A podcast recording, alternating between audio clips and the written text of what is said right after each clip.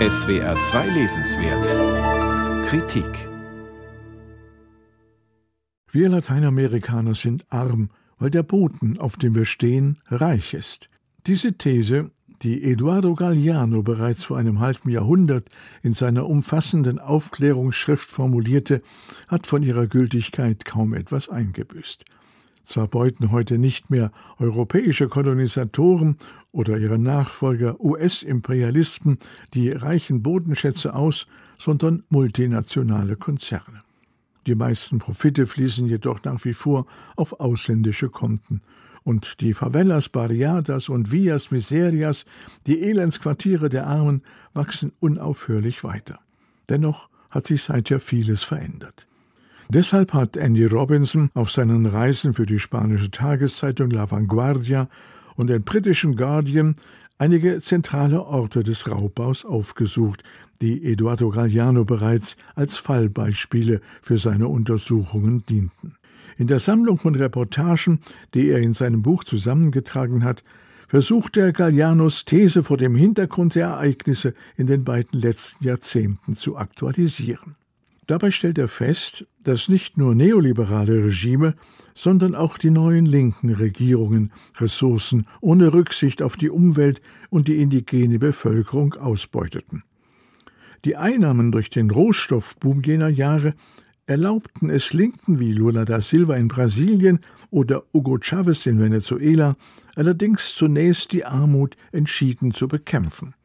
Sie versäumten es jedoch, gleichzeitig in die Weiterentwicklung des Wirtschaftssystems zu investieren. Und als dann in Brasilien auch noch ein Ultrarechter wie Bolsonaro an die Macht kam, waren der Ausbeutung der Mineralien und vor allem der Abholzung des Amazonas-Urwalds keine Grenzen mehr gesetzt. Einen Extremfall bietet Venezuela. Im an sich ölreichsten Land des Kontinents ließ Chavez Nachfolger Maduro durch Misswirtschaft und Korruption die wichtigste Einnahmequelle, die Ölindustrie, verrotten und vergab stattdessen Konzessionen an multinationale Konzerne für den Bergbau in ökologisch höchst sensiblen Gebieten. Mit Maduro kehren wir zum wildesten Extraktivismus zurück, der seine Blütezeit unter der Diktatur von General Juan Vicente Gomez in den 30er Jahren hatte, zitiert der Autor einen venezolanischen Fachmann.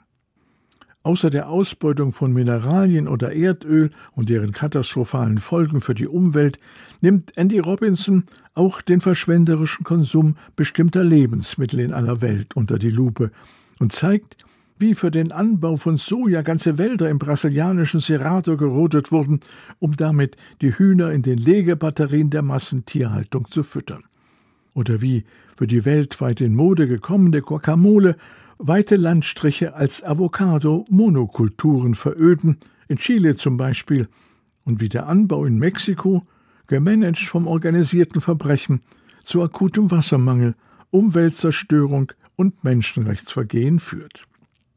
Gold, Öl und Avocado, zu den Alpen sind neue offene Adern in Lateinamerika gekommen.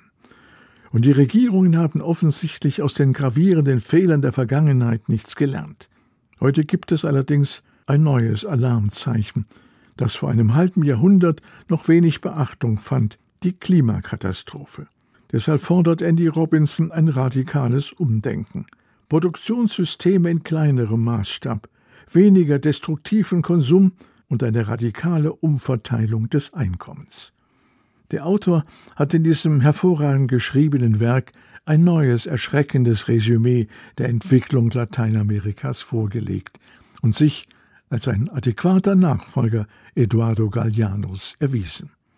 Andy Robinson Gold, Öl und Avocados Die neuen offenen Adern Lateinamerikas Unrast Verlag Münster 320 Seiten 19,80 Euro